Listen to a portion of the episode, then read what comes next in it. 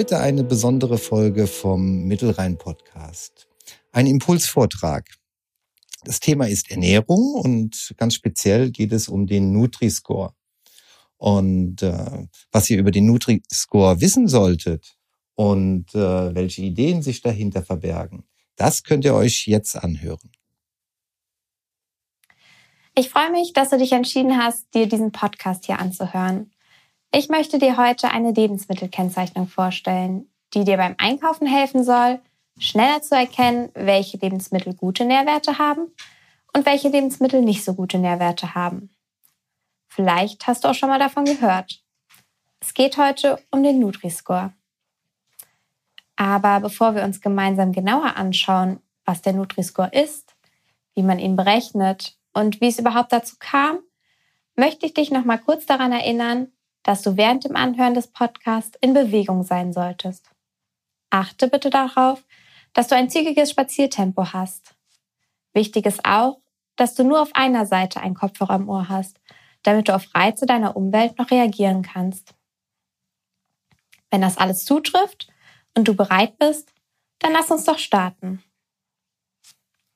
Der Nutri-Score wurde 2018 in Deutschland eingeführt und vielleicht kennst du ihn auch unter dem Namen Lebensmittelampel.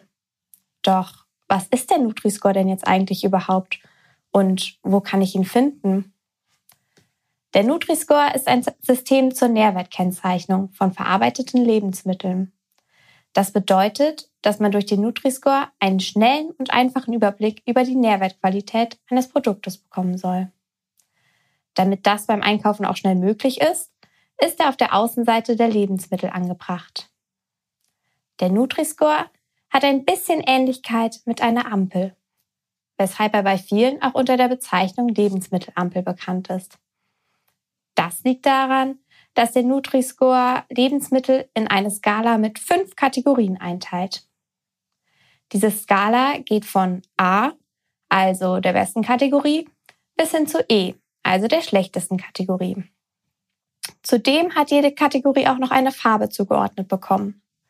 Die Kategorie A hat die Farbe dunkelgrün, Kategorie B hellgrün, C hat gelb, D hat ein rot-orange und Kategorie E hat die Farbe rot. Doch, woher kommt der Nutri-Score denn jetzt eigentlich und wer hat sich das alles ausgedacht? Der Nutri-Score kommt ursprünglich aus Frankreich. Denn dort gab es seit 2001 mehrere Überlegungen und auch schon Initiativen, die sich damit befasst haben, wie die Qualität der Ernährung der Bevölkerung verbessert werden kann. Ein Beschluss der Nationalversammlung von 2015 zur Kennzeichnung der Nährwerte von Lebensmitteln führte zu der Entwicklung von verschiedenen Verfahren, die diese Einteilung vorgenommen haben. 2017 hat sich der Nutri-Score in Frankreich durchgesetzt, da dieser für die VerbraucherInnen am verständlichsten war. In Deutschland kam es ebenfalls eine, zu einer Diskussion zur Kennzeichnung von Lebensmitteln. Aus dem Grund hat das Ministerium für Ernährung, Landwirtschaft und Verbraucherschutz im Juni 2019 eine Verbraucherumfrage durchgeführt. Dabei haben 57 Prozent der TeilnehmerInnen angegeben, dass sie ebenfalls gerne den Nutri-Score aus Frankreich als Kennzeichnung auf den Lebensmitteln hätten nachdem sich daraufhin auch die Bundesregierung für die Verwendung des Nutri-Scores ausgesprochen hat und das auch von der Europäischen Kommission genehmigt wurde, ist der Nutri-Score seit dem 5. November 2020 auch in Deutschland genehmigt. Der Nutri-Score ist bislang noch freiwillig. Die Produkthersteller können also frei entscheiden, ob sie den Nutri-Score auf dem Produkt kennzeichnen wollen oder eben nicht. Nun stellst du dir sicher die Frage, wie der Nutri-Score sich zusammensetzt. Also warum das eine Produkt beispielsweise ein A und das andere Produkt nur ein D bekommt. Das liegt an den Zutaten und Inhaltsstoffen. Grob kann man sagen, dass Eiweiße, Ballaststoffe und Gemüse zu einem hohen, also einem guten Nutri-Score führen. Produkte mit vielen Kalorien, ungesättigten Fetten, viel Salz und Zucker bekommen einen niedrigeren Nutri-Score. Genauer betrachtet steckt hinter dem Nutri-Score ein Punktesystem. So werden immer die Nährwerte für 100 Gramm eines verarbeiteten Lebens betrachtet. Dabei bekommen als negativ bewertete Nährstoffe, also hoher Energiegehalt, gesättigte Fettsäuren, Zucker und Salz, Positivpunkte. So bekommt ein Produkt, das auf 100 Gramm beispielsweise 350 Kilokalorien hat, für diese Kategorie vier Punkte. Diese werden dann mit den Punkten für die gesättigten Fettsäuren, den Zucker und das Salz addiert. Die Punkte können aber durch die positiv bewerteten Nährstoffe wieder ausgeglichen werden. Zu den positiv bewerteten Nährstoffen und Inhaltsstoffen zählen Eiweiß, Ballaststoffe, Obst, Gemüse und Nüsse. Und diese geben dann sogenannte Negativpunkte.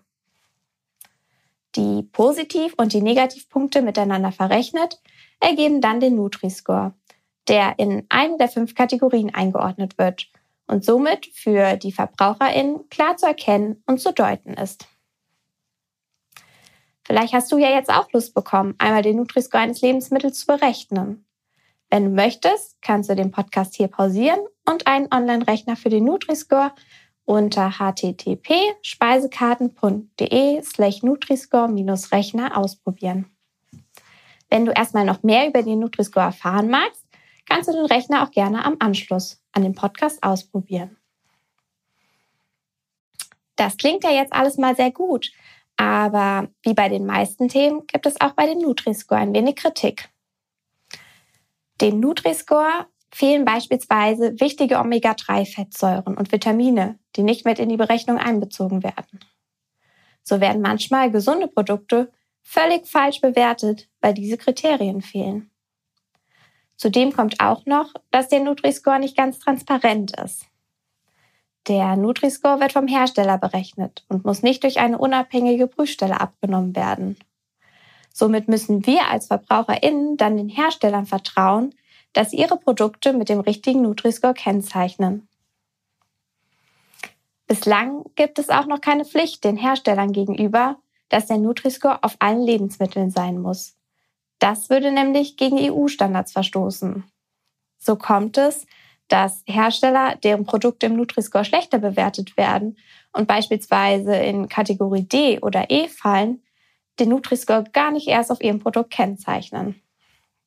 Damit wollen sie vermeiden, dass ihre Produkte weniger gekauft werden, nur weil es zu einer schlechteren Nutri-Score-Bewertung gekommen ist. Du siehst also, der Nutri-Score hat schon viele Vorteile, um den Einkauf gesundheitsförderlichen Produkten zu vereinfachen. Allerdings muss man auch als Konsumentin die Kritik am Nutri-Score im Hinterkopf behalten, um bestmöglich davon profitieren zu können. Ich hoffe, du konntest dich bei diesem Podcast ein bisschen an der frischen Luft bewegen und hast zudem einige neue Erkenntnisse zu dem Nutri-Score bekommen. Wenn du den Online-Rechner für den Nutri-Score noch nicht ausprobiert hast, dann kannst du das jetzt gerne noch machen. Und wir sehen uns dann beim nächsten Mal. Bis dahin. Ich hoffe, euch hat die Folge der Impulsvortrag gefallen und ich danke dir, liebe Lea, für diesen inspirierenden Vortrag und wünsche allen Zuhörern einen entspannten Tag. Und wenn auch du mal Interesse hast, einen Impulsvortrag beim Mittelrhein-Podcast zu halten, dann melde dich einfach unter mittelrheinpodcast.de oder info@fitundfrei.de beziehungsweise unter der Telefonnummer 0176 315 86268.